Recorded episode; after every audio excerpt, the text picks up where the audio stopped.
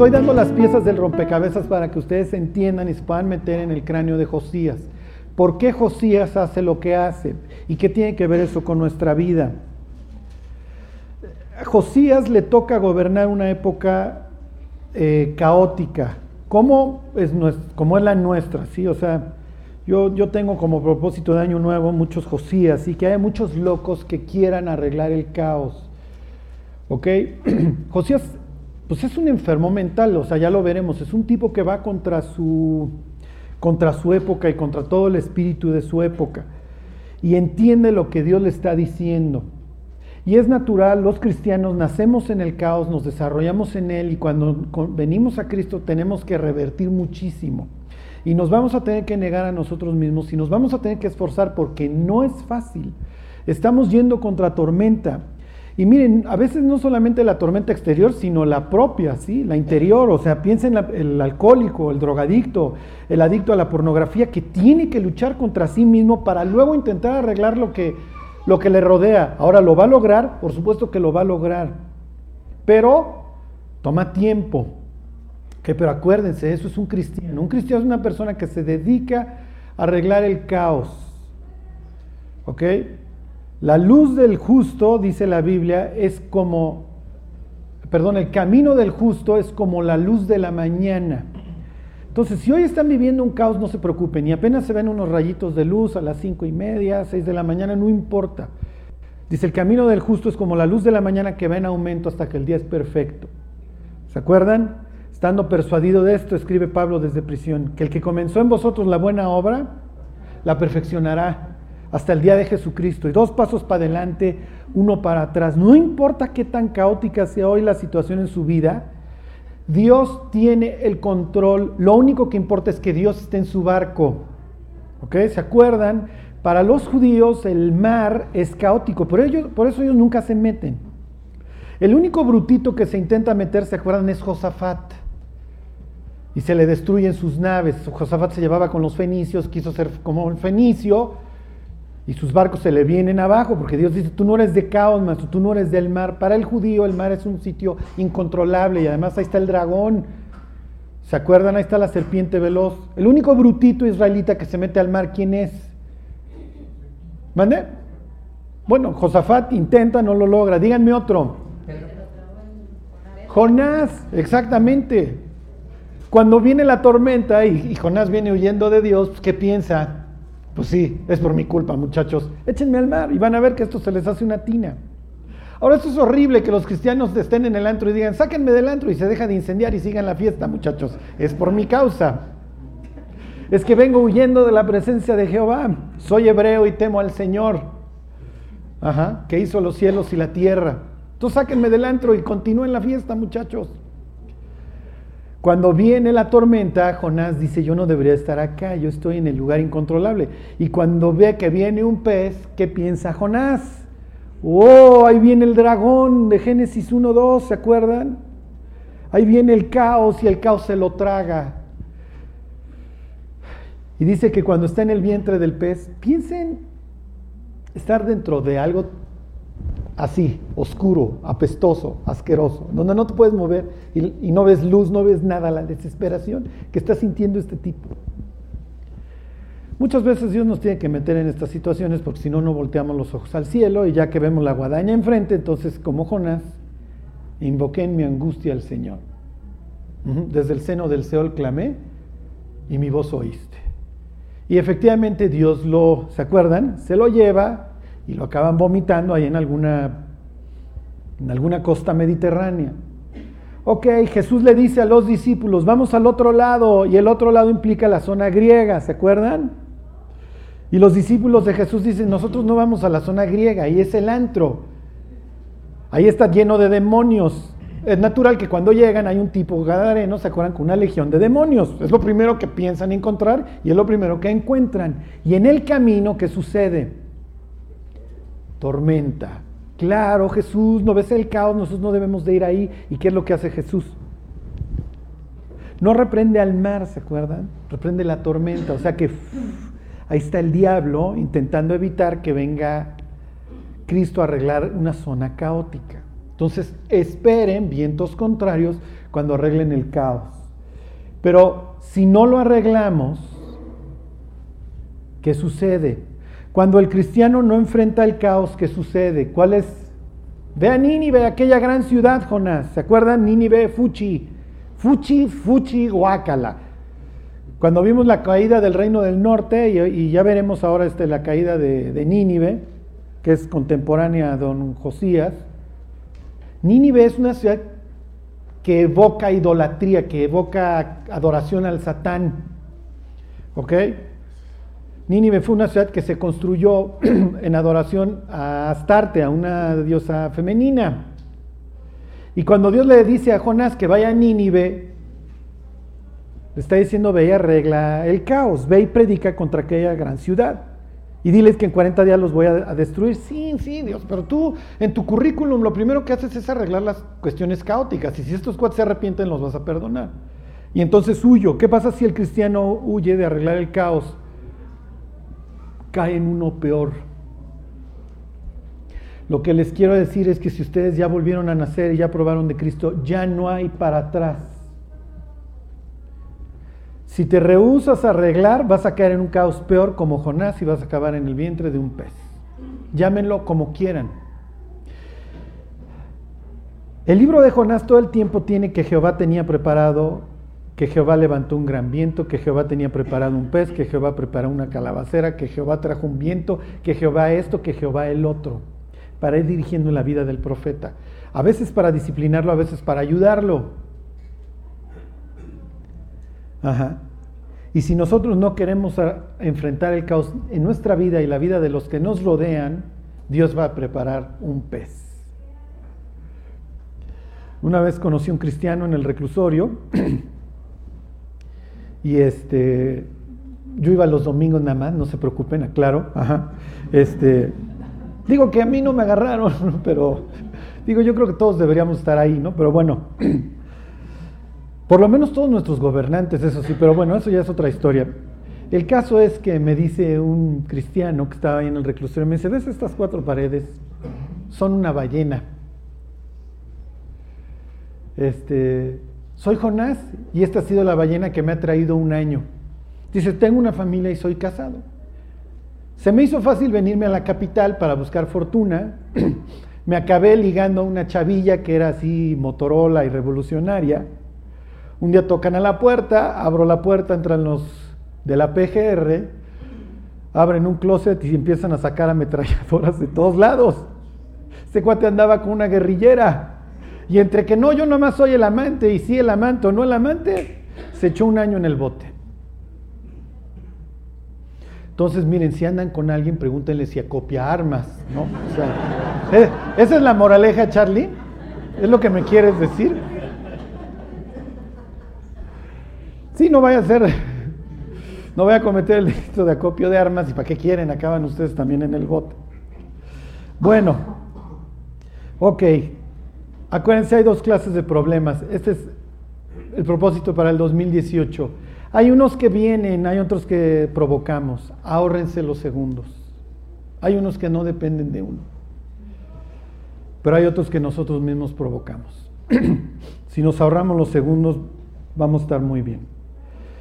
Bueno, ahora sí, váyanse Sofonías 1.9. 1.8 nos quedamos la semana pasada. Les leo desde el 1.7. Calla en la presencia de Jehová el Señor. Dios y guarden silencio, muchachos, ¿ok?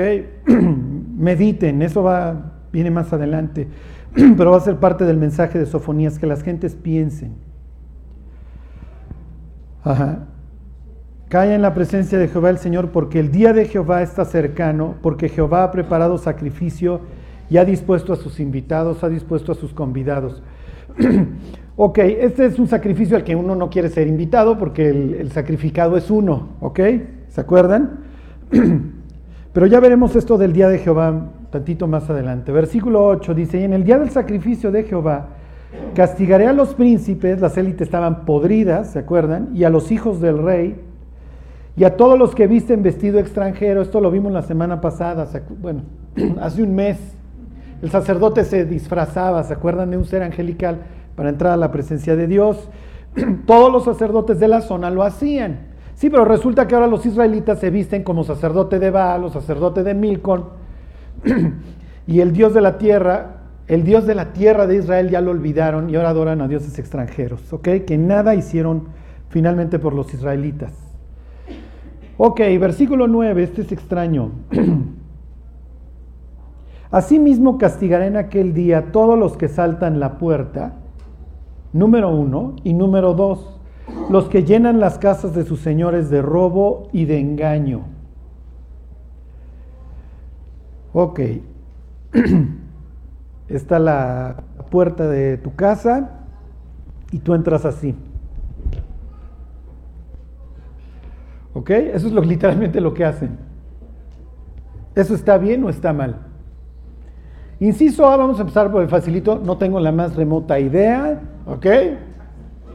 Inciso B, está mal, me late que está mal. Inciso C, está bien. Inciso D, Charlie, deja de hacer tonterías al frente. Inciso E, ¿alguien tiene idea de dónde viene esta costumbre? ¿Por qué saltan la puerta? Y además, miren, pone dos cosas, ¿ok? Y aquí es muy importante, está hablando de la casa. Ahorita van a ver qué, qué significa esto para nuestras vidas. Ahora váyanse a 1 Samuel 5.5. Esto es bastante extraño, ¿eh? No, no, no crean que es este, luego, luego la primera. Pero tiene, uy, uy, uy, muchísimo que ver con nuestra vida, mucho con nuestros hijos. No sé si se acuerdan cuando cuando vimos esta cuestión de Manasés, ¿alguien se acuerda qué es lo más importante que le puedes proveer a tus hijos? ¿Qué es lo más importante?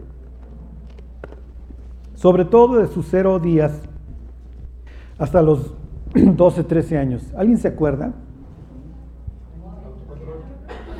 El ambiente. ¿Se acuerdan? Un ambiente pacífico. Es lo más importante. Los niños que nacen en un hogar donde hay gritos, donde llega el papá borracho, donde la mamá no llega, se vuelven una especie de gacelas en África, ¿ok? En donde todo el tiempo están sondeando qué es lo que está sucediendo. Están alertas, porque el mundo es un sitio agreste. Y ese estrés en un cerebro infantil lo destroza. Y entonces vas a generar una persona obviamente desconfiada, que siempre va a ver el mundo mal, va a ser una persona pesimista y va a ser una persona que en el futuro va a enfrentar muchos problemas. Desde luego, de salud. Lo mejor que se le puede proveer a un niño es un ambiente sano, en donde el niño desde que nace entiende que vive en un sitio en donde está protegido, que no se tiene que estar cuidando. ¿Se acuerdan que el éxito de la película Tiburón es que la primera mitad de la película no sale el tiburón? Y entonces nada más... Y entonces ves hacia la chava. Y entonces tú quieres ver al, animalón que la está transportando. Y entonces te sacan el, ahí el fondo del mar, etcétera, pero nunca sale el, eh, y ya que sale parece de máscaras luti, ¿se acuerdan? Para, para la época era un tiburón, cuando ya sale plasticoso ya hasta se te quita el miedo. Pero la primera mitad de la película estás en, así en el filo del asiento porque a qué hora sale el tiburón y te genera mucho miedo. Y, y están los niños jugando en la playa y empieza la musiquita y casi casi le quieres gritar a los actores que se salgan del mar. Piensen en el niño que vive en un ambiente así que llega su papá y le tiene que ir a sondear la cara para ver cómo viene, si va a haber golpes o no, si va a haber gritos o no. Y esto destroza al niño, ¿eh? Porque tienes al niño viendo la película de tiburón todos los días.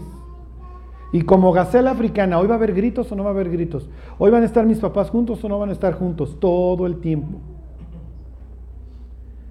Ok, aquí está hablando Dios. Dios se dirige a los israelitas dentro de estos convidados al juicio le hace que van a ser condenados los que visten el vestido extranjero, etc. La segunda es los que saltan la puerta. Oye, ay Dios, bueno, ¿qué, ¿qué, importa si entran saltando la puerta? Y Dios dice, no, ahorita vas a ver por qué están saltando la puerta. ¿Ok? Bueno, ¿qué les dije?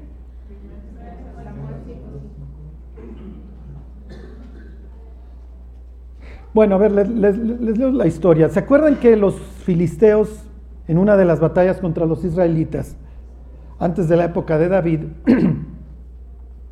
y de Saúl, les capturan el arca? El arca es una caja, ¿ok? Es simplemente una caja en donde se guarda el convenio entre el Dios nacional y su pueblo. Y, y, todos los pueblos de alrededor también tienen arca, tienen su caja. Y la caja sirve como asiento para el Dios. ¿Ok? El Dios se para sobre la caja. Si se acuerdan, dice la Biblia que Moisés platicaba con Dios cara a cara. ¿Y dónde se encontraba con él? Bueno, pues entonces tienes la caja, que es la especie de trono o el asiento, por eso tiene sus dos querubines, y entonces ahí se paraba el Dios. A ver, Moisés hace esto, es el otro.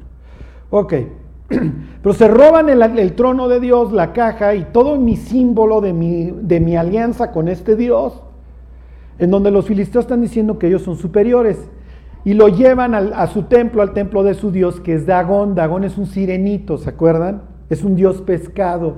Y los sacerdotes de Dagón usaban un cucurucho que tenía forma de pescado. ¿Sí? ¿Le suena algún para que vean que aunque vivimos un mundo ateo, o más bien como vivimos en un mundo ateo, no la leemos. Pero si tú ves un líder religioso que trae un cucurucho con forma de boca de pescado y dos piedras acá en forma de ojo, ¿qué te está diciendo Dios? ¿A quién adora? ¿A quién adora? Imagínense, y pasa por los países y las gente salen a verlo y lloran, y Dios rascándose la cabeza desde, desde el cielo y diciendo, muchachos, es Dagón. Es el mismo, es el mismo cucurucho. Ay, sí es cierto, ¿verdad, Dios? Es que nunca abro la Biblia. Se nota, se nota. Ok, y entonces lo llevan al templo de su sirenito, de Dagón. y dentro del templo hay una figura de Dagón. Pero resulta que al otro día, cuando llegan, este, cuando ponen el arca, esto es muy prosaico, ¿eh? Y sí está mandando ese mensaje Dios tal cual. La, Biblia tiene muchas eh, historias ahí, ¿cómo les diré? donde Dios sí muestra su, como su desdén por otros dioses. Y Dagón está así. ¿Ok? ¿Sí, los de atrás sí vieron? Ok. Literalmente. Y entonces entra al otro día el sacerdote de Dagón y lo ve. Y entonces, no, no, esto no puede ser, lo vuelve a poner. Les doy el contexto de la historia. Bueno, fíjense, les leo el 1.3. Cuando al siguiente día, 5.3, perdón, 5.3 de primera de Samuel. Y cuando al siguiente día los de Asdod se levantaron de mañana, he aquí Dagón postrado en tierra delante del arca de Jehová. Y tomaron a Dagón y lo volvieron a su lugar. Versículo 4. Y volviéndose a levantar de mañana el siguiente día, he aquí que Dagón había caído postrado en tierra delante del arca de Jehová. Y la cabeza de Dagón y las dos palmas de sus manos estaban cortadas sobre el umbral, habiendo, habiéndole quedado a Dagón el tronco solamente. Si se entiende, las manos ya están en el umbral. Versículo 5, por esta causa los sacerdotes de Dagón y todos los que entran en el templo de Dagón no pisan el umbral de Dagón en Asdod hasta hoy. ¿Por qué? Porque la puerta, la Biblia está llena de puertas. He aquí, yo estoy a la puerta y llamo. Bienaventurados los que lavan sus ropas para tener derecho a entrar por las puertas en la ciudad celestial. ¿Ok? Ahí les dije Apocalipsis 22, 14. La Biblia está llena de puertas. Las puertas permiten el acceso o no. El sitio más importante de una ciudad, ¿cuál es? La puerta, exactamente. Y no, no, no, piensen en una puerta así, o sea, era el, alcázar, era el... ¿Ok? Es natural.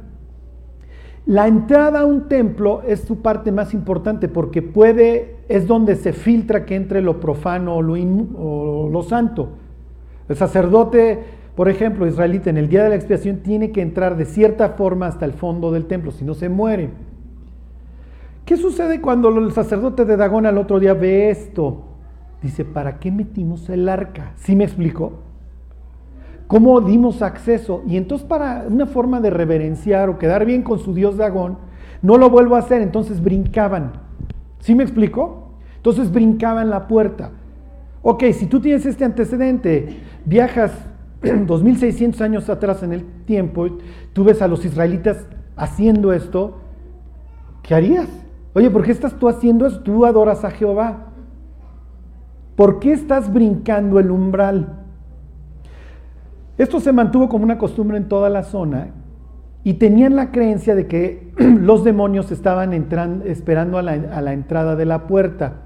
Y si tú brincabas la puerta, ¿sí me explico? No le dabas acceso a los demonios. Esto es como las historias de vampiros en donde si tú no le das la entrada no se puede meter. ¿Sí me explico? ok. ¿Qué implica que el israelita esté brincando? Número uno, que cree en Baal. Número dos, que cree que si no brinca el umbral de la puerta, se van a meter los demonios.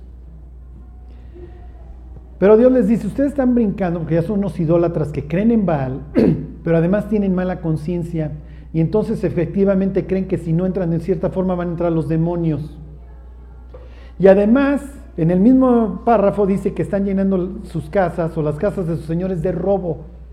Los israelitas tienen prohibido desde la conquista llevar cualquier cosa maldita a sus casas, el anatema, porque si no les va como les fue, ¿se acuerdan a Don Acán? ok, mal, los judíos mal y están listos para el sacrificio. El padre de familia en aquel entonces y en la actualidad, es el que tiene la mayor autoridad en la casa.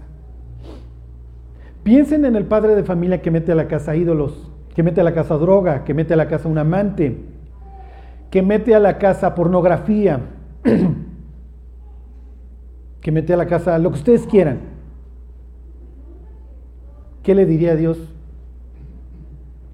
¿Estás brincando la puerta, mi cuate? Es natural que los judíos dicen, ¿el judío cómo puede evitar que se metan los demonios a su casa? ¿Brincando la puerta? No, portándose bien. Pero como tiene mala conciencia el israelita de lo que ha metido en su casa, entonces hago... ¿Sí me explico? Somos los primeros responsables, los padres, de lo que nosotros permitimos en la casa. Y lo peor, Hay una entrevista, no me acuerdo, y se las voy a buscar a Alistair Crowley o a. o este. Ay, ¿cómo se llamaba? Anton LaVey, el satanista este. Pero estoy casi seguro que es Alistair Crowley, en donde sale hablando de la televisión cuando apenas existía, diciendo que iba a meter una en la sala de cada hogar en el mundo para meter su doctrina. Hoy, aunque no brincáramos el umbral de la puerta, ¿Qué podemos meter a la casa? ¿Sí me explico? ¿Qué puede meter una persona? ¿Qué escenas puede meter una persona a través de la televisión? Y lo peor es que nuestra copita puede ser el alcoholismo de nuestros hijos. Nuestro cigarrito puede ser la drogadicción de nuestros hijos. Nuestra cana al aire puede ser una vida de disolución de nuestros hijos. Y eso es lo que Dios le está reclamando a los israelitas. ¿Lo entienden? Ellos lo entienden perfecto. Porque Dios está diciendo, no, no te hagas loco, maestro, no necesitas brincar el, marco, ¿eh? nada más pórtate bien. Y de esa manera no se van a meter los espíritus inmundos a la casa. Ok, fuerte, fuerte esas palabras. A ver, regresense. ¿Quiénes más están en este Todas estas cosas las va a ir limpiando Josías. Bueno, ¿qué nos, nos quedamos? Se me tropezó el hámster. Ah, ok, sí, Sofonías, regresense a Sofonías. Ok, entonces llevamos los que visten el vestido, los príncipes, porque la casa real está podrida, ¿se acuerdan? Desde el papá de Josías, don Manasés. Número dos, los que visten el vestido extranjero. Número tres, los que brincan la puerta y llenan sus casas de robo. Número cuatro, versículo 10. ¿Ahí están? Y habrá en aquel día, dice Jehová, voz de clamor desde la puerta del pescado y aullido desde la segunda puerta y gran quebrantamiento desde los collados. Ok, esta es la ciudad que le tocó al mismo Josías hasta acá, ¿ok? Este es el estanque de Siloé que había hecho su abuelo este, Ezequías. Siloé quiere decir enviado. Jesús sana a un tipo, bueno, aquí se encuentra un ciego y lo manda hasta acá. ¿Se acuerdan? Va saliendo, lo manda hasta acá y entonces el ciego pudo haber dicho, oye, ¿para qué me mandas hasta allá? Bueno, pues esa es la idea. Te envío al estanque del enviado para que sepan que el Mesías es el que te curó. Bueno, la zona del occidente norte la ciudad llega hasta acá, hubiera llegado. Este no es el templo de, que está ahorita en pie de la historia, este es el templo que remodela este Herodes el Grande, ¿ok? Pero aquí hubiera estado el templo, efectivamente. Esta es la zona de los ricos, la zona noroeste, y esa es la que va a hacer referencia, ¿ok? Estos están ahí. Bueno, ahora sí, se los leo para, nada más para que se ubiquen dónde estamos. Dice versículo 10, y habrá en aquel día, dice Jehová, voz de clamor desde la puerta del pescado, y aullido desde la segunda puerta, y gran quebrantamiento desde los collados. Aullad, habitantes de Mactes, en la misma zona, porque todo el pueblo mercader es destruido, destruidos son todos los que traían dinero. Ok, poemas, poemas, poemas. ¿Qué tiene que ver esto? A ver, váyanse al libro de Nehemías, al capítulo 13, al versículo 16. Esta es la zona de los mercaderes, esta es la zona de dinero.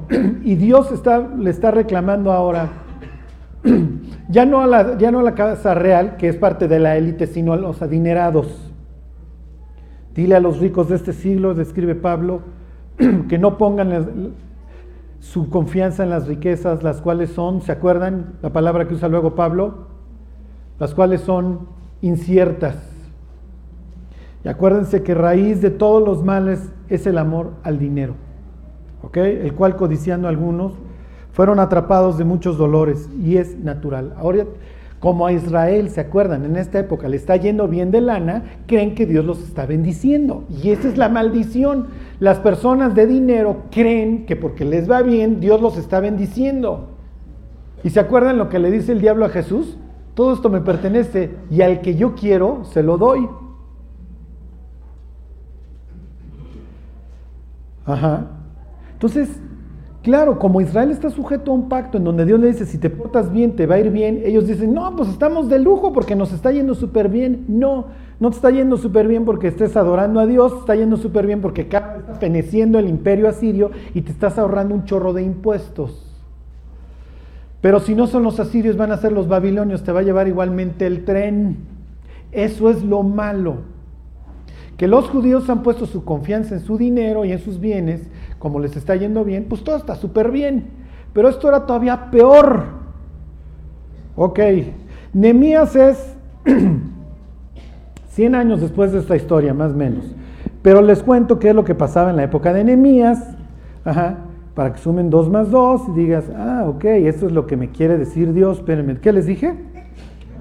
13, 16. 13, 16. Bueno, ¿Cuál es este, aquí la historia? Nemías es un tipo que regresa después del exilio a querer reconstruir la vida devocional israelita.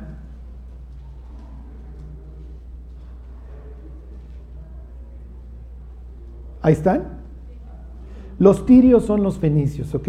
Fíjense, 13-16, o sea, los mercaderes por excelencia. Ahí están, Nemías 13-16. Dice, también había en la ciudad tirios que traían pescado y toda mercadería y vendían en día de reposo a los hijos de Judá en Jerusalén y reprendí a los señores de Judá y les dije, qué mala cosa es esta que vosotros hacéis profanando así el día de reposo. Iban a la puerta del pescado los mercaderes estos y se paraban en sábado y le decían a los judíos, salgan a comprar aquí pescado, ya saben, señor, lleve, no sé, el kilo a cómo lo venderían. ¿Y qué hacía la seño israelita? Ay, claro, y salía a la ganga del día. Cuando la seño israelita en sábado tenía que estar meditando y buscando a Dios y platicando con su familia y viendo a ver si el hijo ya se quiere o no suicidar. ¿Sí me explico? No tenía que estar comprando y vendiendo. Claro, pero como nos está yendo bien, pues vamos a afanarnos en la chamba. Charlie, ¿me estás diciendo que sea flojo? No. Lo que te quiero decir es que los israelitas, por andar haciendo lana, quebrantaban el día de reposo. Y nosotros muchas veces con el pretexto de que estoy muy ocupado, quebrantamos el día de reposo. Y no me refiero a los sábados, me refiero a todos esos días en donde la Biblia se quedó cerrada. Y Dios dice, ¿de qué te sirve? Si todo lo puedes perder así, si mañana te enfermas y pierdes todo, ¿de qué te sirve? El dinero lo perdemos en un segundo. En un segundo se dan los accidentes, en un segundo te llega la noticia del médico. ¿Y qué hicimos con nuestra vida? ¿Sí me explicó? Si no quedamos bien con Dios, no vamos a quedar bien con nadie. Diría Jesús, más buscad primeramente el reino de Dios y su justicia, porque finalmente si nuestro corazón late, es porque Dios quiere. El punto es, ¿para qué quieres lo que tienes? ¿Para qué quieres dinero? El dinero es una prueba, ¿eh? Y muchas veces Dios nos da dinero y nos dice, a ver qué haces, quiero ver qué haces, quiero, quiero ver en qué te lo gastas, en qué lo inviertes. Decía Pablo, sé vivir abundantemente y sé tener escasez. Y uno dice, ay bueno, Pablo, saber vivir abundantemente es bien fácil. ¿Y qué diría Pablo? No. Cuando me caían las ofrendotas me daban ganas de ir a comprar un chorro de cosas. Sé tener escasez, decía Pablo. En todo y por todo estoy enseñado. Todo lo puedo en Cristo que me fortalece, es lo que dice ahí. Ese es el contexto de la historia. ¿eh? A veces los boxeadores se ponen, todo lo puedo en Cristo y creen que ya le van a ganar al de enfrente. Y Pablo dice, no, no me refiero a eso. El todo lo puedo en Cristo que me fortalece, me puedo adaptar a cualquier situación económica, sea mala o sea buena. Porque la buena también es una prueba. No, pues ya tengo lana, entonces ya me olvido de Dios. Pues ya no lo necesito. Les soy franco, los ricos no se van al cielo. Es increíble. Tú vas a un reclusorio y las gentes escuchan el Evangelio y es casi casi, a ver, no te calles, sígueme diciendo, sígueme diciendo. Háblenles a los ricos de Cristo, no soportan un minuto. El nerviosismo, la tensión, este, se corta el ambiente con tijeras. Los ricos no quieren saber nada de Dios. No, pues no paren en el juego si me estoy divirtiendo. Estoy entreteniendo la vida. Además, yo creo que Dios me bendice porque ve al otro bien fregado. Y olvídense cuando esta filosofía de que si no te está yendo bien estás mal en la iglesia, ¿eh? que eso sí ya es. Porque la iglesia número uno en todo el Nuevo Testamento es Esmirna y es una iglesia privada de sus bienes. Es una iglesia pobre. ¿A dónde les había dicho que fuera? ya ni me acuerdo. ¿Sí les dije otro versículo? Ah, ya lo leímos, ¿verdad? Ok, bueno. Entonces ahí está para que ustedes vean por qué se deja ir contra la puerta del pescado Dios y la zona toda esta residencial, pero que no se les vaya del cerebro. Acuérdense porque vamos a volver a la zona residencial, a esta sección. A ver, les voy a hacer súper pregunta. ¿Alguien sabe por qué, en qué parte de la historia volvemos aquí a la segunda sección?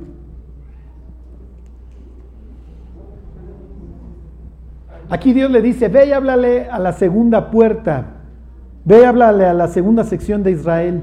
¿Alguien sabe quién vive en esa sección? ¿Que tiene que ver con esta historia? Mm. Les recomiendo un libro. Bueno, ok, propósito de año nuevo tiene que ser Biblia, Biblia, Biblia, ¿ok?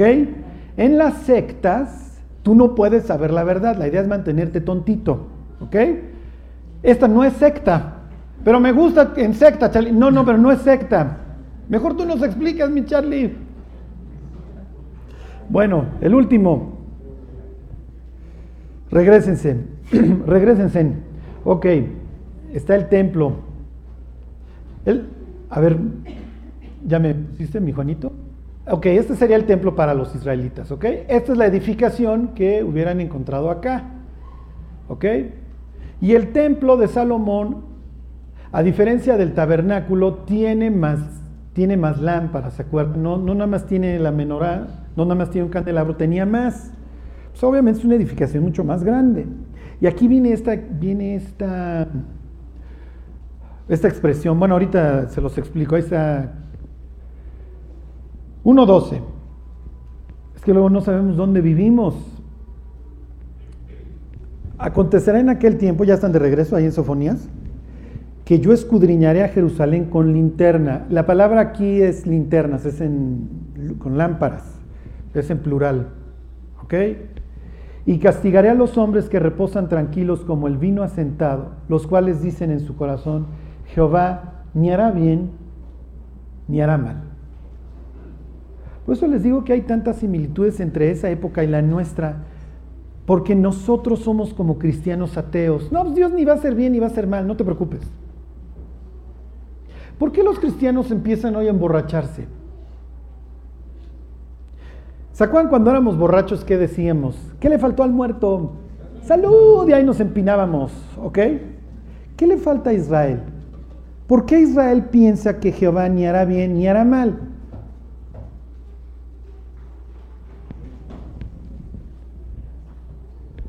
No, Dios ni va a hacer, ni, te preocupes, Dios ni hace, Dios le vale. O sea, ¿por qué los cristianos vivimos hoy como vivimos? Piensen en la cantidad, cada vez más te llegan los reportes de más cristianos, más cristianos borrachos. Y no crean que nomás echan sus dos, tres alipuses. Sea, cuando yo era joven, pues ibas y te echaban los mopeds porque te querías embrutecer. Pues, no, digo, no. ¿A alguien le gusta el moped? Así el Sprite con tequila espumeando. Oh. No, o sea, el único propósito de echarte uno de esos es ponerte en estado sabroso, ¿no? Traer media estocada adentro o algo rapidón. ¿Por qué los cristianos hacen eso? Es exactamente lo mismo. Dios ni va a ser bien ni va a ser mal. No te preocupes. No te preocupes. ¿Qué le hace falta al judío de esa época? ¿Qué le hace falta al cristiano de hoy? A ver, váyanse con un contemporáneo, váyanse con don Jeremías, capítulo 2. Y aquí les voy a decir, ya vamos a terminar, la enseñanza más importante todos los años, cuando empieza el año, leo Hebreos. Hebreos, la carta que habla de la fe. Porque es muy fácil caer en la depresión de ahí vamos de nuevo. Sí, porque ya acaba la Navidad, ya abriste los regalos, y otra vez suena el despertador, y tal vez te toca ir a la misma chamba que ya llevas años. Digo, lo único que ha variado y que ha ido en aumento ha sido nuestra contaminación. Entonces, ahora vamos, pero hasta con dolor de cabeza. Y el ahí vamos de nuevo es horrible.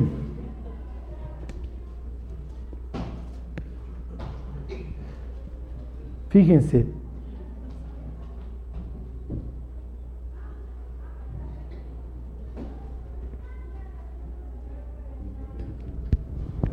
Este es contemporáneo a Don Sofonías. Dice Jeremías 2.6, 2.5, perdón. Así dijo Jehová, qué maldad hallaron en mí vuestros padres, que se alejaron de mí y se fueron tras la vanidad y se hicieron vanos. Dios preguntándoles a los israelitas, misma época, ¿eh? ¿qué les hice? ¿Qué, ¿Qué falló? ¿Qué les fallé? Fíjense, versículo 6. Y no dijeron, ¿dónde está Jehová que nos hizo subir de la tierra de Egipto? Que nos condujo por el desierto, por una tierra desierta y despoblada, por tierra seca y de sombra de muerte, por una tierra por la cual no pasó varón, ni allá habitó hombre. Y os introduje en tierra de abundancia para que comience su fruto y su bien, pero entrasteis y contaminasteis mi tierra e hicisteis abominable mi heredad. Es una bola de esclavos patarrajada que no saben qué es miércoles, jueves o viernes. Para ellos todos los días son iguales. Están haciendo las ciudades de almacenamiento, trabajando para la gloria egipcia, para los almacenes, para que los otros se engordaran. Porque la gloria de este mundo, se los digo desde hoy, se lo va a quedar la bestia. Algún día todos los ceros, muchos o pocos que vean en su cuenta, se van a trasladar a los fondos de la bestia. Y la bestia, como dice Apocalipsis 6, a cada quien le asignará el mismo sueldo. Y entonces Dios los saca de Egipto, les quita esas tareas pesadas, se los lleva por el desierto, los mete a la tierra prometida, les da todas las ciudades que ya estaban construidas de los cananitas. Y años más tarde tú ves a los israelitas brincando el umbral. Y Dios diciendo, ¿dónde nos equivocamos muchachos? Pues yo les di una buena tierra, ustedes no tenían vida antes de esto. Piensen en todos los testimonios cristianos, es que yo vivía así, yo sufría así, y de repente volvemos a lo mismo y Dios diciendo, ¿en dónde nos equivocamos? ¿Qué maldad hallaron en mí? Fíjense versículo 11, ¿acaso alguna nación ha cambiado sus dioses, aunque ellos no son dioses? Estos le tienen más fe al osito bimbo que ustedes al Dios vivo. Sí, ahí está el teotihuacano adorando a la luna con fervor y Dios diciendo, ojalá tuvieran el mismo fervor, fervor del tipo ese, que adora a un muñeco. Ok, dos males ha hecho mi pueblo, versículo 13, ¿se acuerdan? Me dejaron a mí, número uno, fuente de agua viva, y número dos, cavaron para sí cisternas, cisternas rotas que no retienen agua. Y la llenas y poco a poco se empieza a vaciar. Y esta es la vida de frustración que viven los seres humanos. Y seguramente vieron a muchas personas ahora el 24 de diciembre, perdón, el 31 de diciembre, llenar su, su cisterna, todos sus deseos. No, es que esta persona sí me va a hacer feliz, es que ahora esto sí me va a hacer feliz. Y cuando se asome después de un mes, ya bajó el nivel. Y después de seis meses ya bajó el nivel. Y luego viene la frustración cuando vuelve a encontrar su cisterna vacía porque está rota lo que el mundo nos ofrece no nos va a satisfacer. Y Dios dice, me dejaron a mí fuente de agua viva. Yo soy un agua cristalina que viene bajando de las montañas, pero prefieren el charco, muchachos. ¿Por qué? ¿Por qué los israelitas dicen, ni te preocupes? ¿Por qué los cristianos dicen, ni te preocupes, vive como quieras? Dios ni hace bien ni hace mal. Aquí está lo que le hizo falta a los israelitas y lo que le hace falta al cristianismo. 19, 2.19, tu maldad te castigará y tus rebelías te condenarán. Sabe pues y ve cuán malo y amargo es el haber dejado tú a Jehová tu Dios, y aquí está el problema, y faltar mi temor en ti. ¿Saben por qué los cristianos chupan, se drogan, fornican? Porque no tienen temor de Dios. Oye, Charlie, es que hay personas a las que Dios nos disciplina. No, ya las entregó. Ya las entregó a su pecado. Si, si alguien, o bueno, más bien, cuando los cristianos pecamos y Dios nos disciplina, es porque Dios nos ama. Y es porque Él quiere que lo temamos. El que lleva fruto, dice Jesús, mi Padre lo limpiará para que lleve más fruto. Cuando Dios nos disciplina, ¿saben por qué es? Porque tenemos esperanza, porque Dios nos está limpiando, porque quiere que seamos mejores, porque quiere que demos más fruto. Cuando hay un cristiano al que Dios ya no disciplina, olvídense, ya. Y eso es lo que le pasó a los israelitas. El juicio que va a venir sobre los israelitas, les pregunto, ¿es disciplina o ya es un castigo? Ya no hay nada que hacer con los israelitas ahorita. Desde la época de Manasés, porque digo, Manasés era malo, pero pues, la gente le siguió. Los juicios equilibran. Por eso los israelitas tienen que llevar a cabo dos juicios diarios. Obviamente es simplemente un símbolo del juicio de Dios que equilibra la injusticia. La cruz es el gran ecualizador. Todas nuestras faltas se compensan en el castigo de Dios en la cruz. Ahora que viene el juicio ya, por más que hay un tipo como Josías saliendo a decir, por favor no, Dios, por favor no. Dios dice, mira mi cuate, te voy a guardar a ti, pero la tierra ya no se la va a acabar. Piensen en el día de hoy. Oye Dios, no, por favor ayúdanos, por favor salva nuestro país, salva nuestro mundo. ¿Qué diría Dios? Esto se acabó, mis cuates. Yo voy a descargar toda mi ira, sí, toda la que describo, capítulo 6 en adelante del Apocalipsis, la voy a descargar, pero a ustedes igual y los guardo. Y eso les hablaré la próxima semana. Nada más quiero terminar en Hebreos 12 y nos vamos. Ya, dos versículos. Moisés es el ejemplo de un tipo que le fue bien en la vida. Lo adoptó el rey.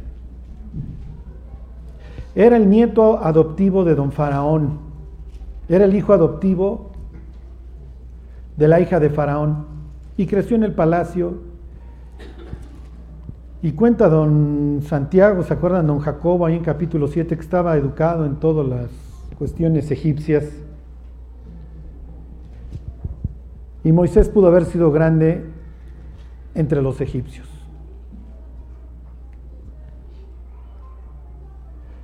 Y muchas veces el diablo te va a decir, ¿y para qué tanto brinco estando el solo tan parejo? Sé como el resto, ¿por qué no eres, por qué, por qué vas a soportar que te persigan, que te calumnien? 11.24, ¿qué les había dicho? 12, ¿va? 11, 11, 11.24.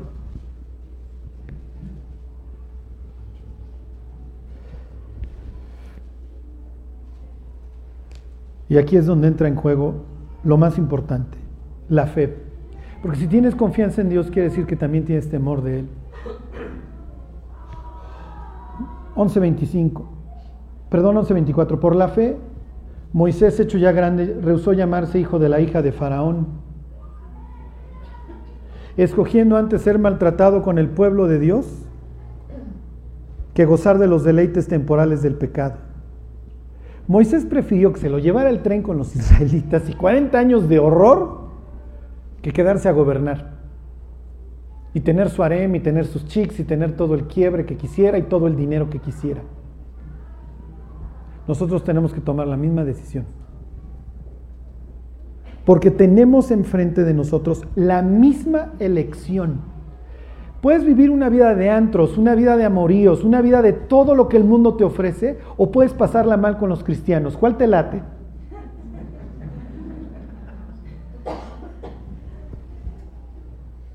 ¿Ustedes creen que hoy Moisés en el cielo se arrepiente? Hijo, me hubiera quedado en Egipto. ¿Ustedes creen que Jeremías hoy se arrepiente? Ay, no le hubiera dicho a los israelitas sus faltas. Pero el creyente que vive para el mundo y que no tiene temor de Dios, el día que llegue al cielo, a darse de topes contra los muros de la ciudad celestial, ya va a tener cuerpo perfecto, o sea que se puede escalabrar 18 veces. Se le va a sanar inmediatamente y se puede estar dando para toda la eternidad.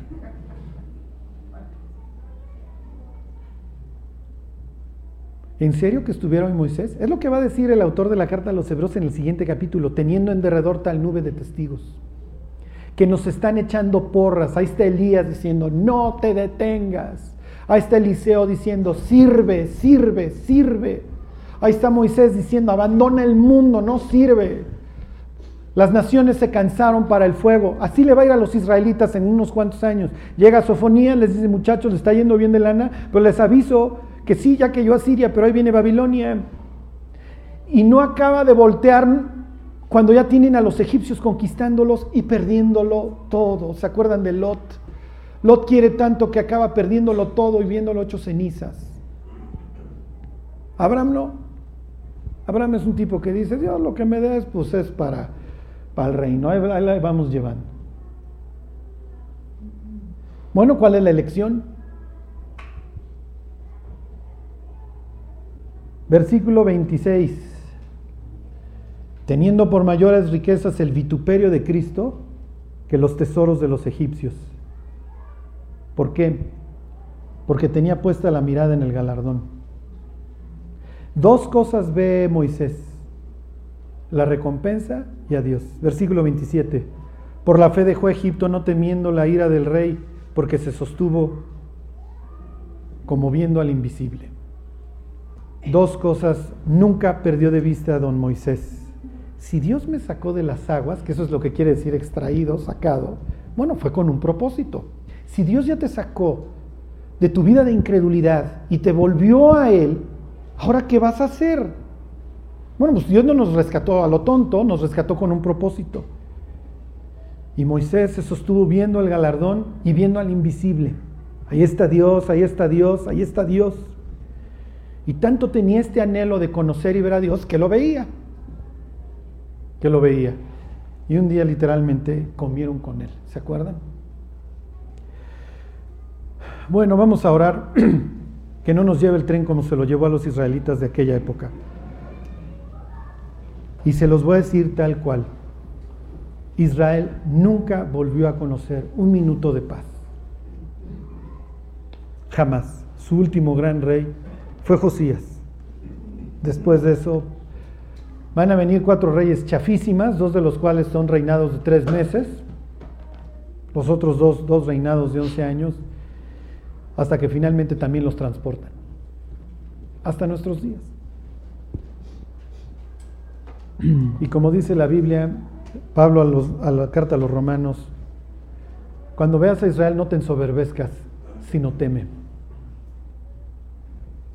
Porque lo que Dios nos dejó aquí ahora es el ejemplo para nosotros, que somos los herederos de estos hombres, de Josías, de Sofonías, de Jeremías. Porque no somos distintos, ¿eh? Y como ya se habrán dado cuenta, no vivimos un tiempo muy diferente. bueno, vamos a orar. Dios te damos gracias por este año. Te damos gracias por el año que terminó, Dios, por lo bueno y por lo malo. Y te pedimos, Dios, que este año lo caminemos contigo, que nos bendigas, Dios, que podamos, Dios, pasar mucho tiempo contigo, que te podamos servir y que podamos ver muchas victorias en nuestra vida y que arregles, Dios, que arregles nuestras vidas y las vidas de los que nos rodean. Ayúdanos, Dios, a ser tus siervos y agentes que se dediquen, Dios, a traer el reino de Dios al mundo. Gracias por todo, Dios, te lo agradecemos por Cristo Jesús. Amén.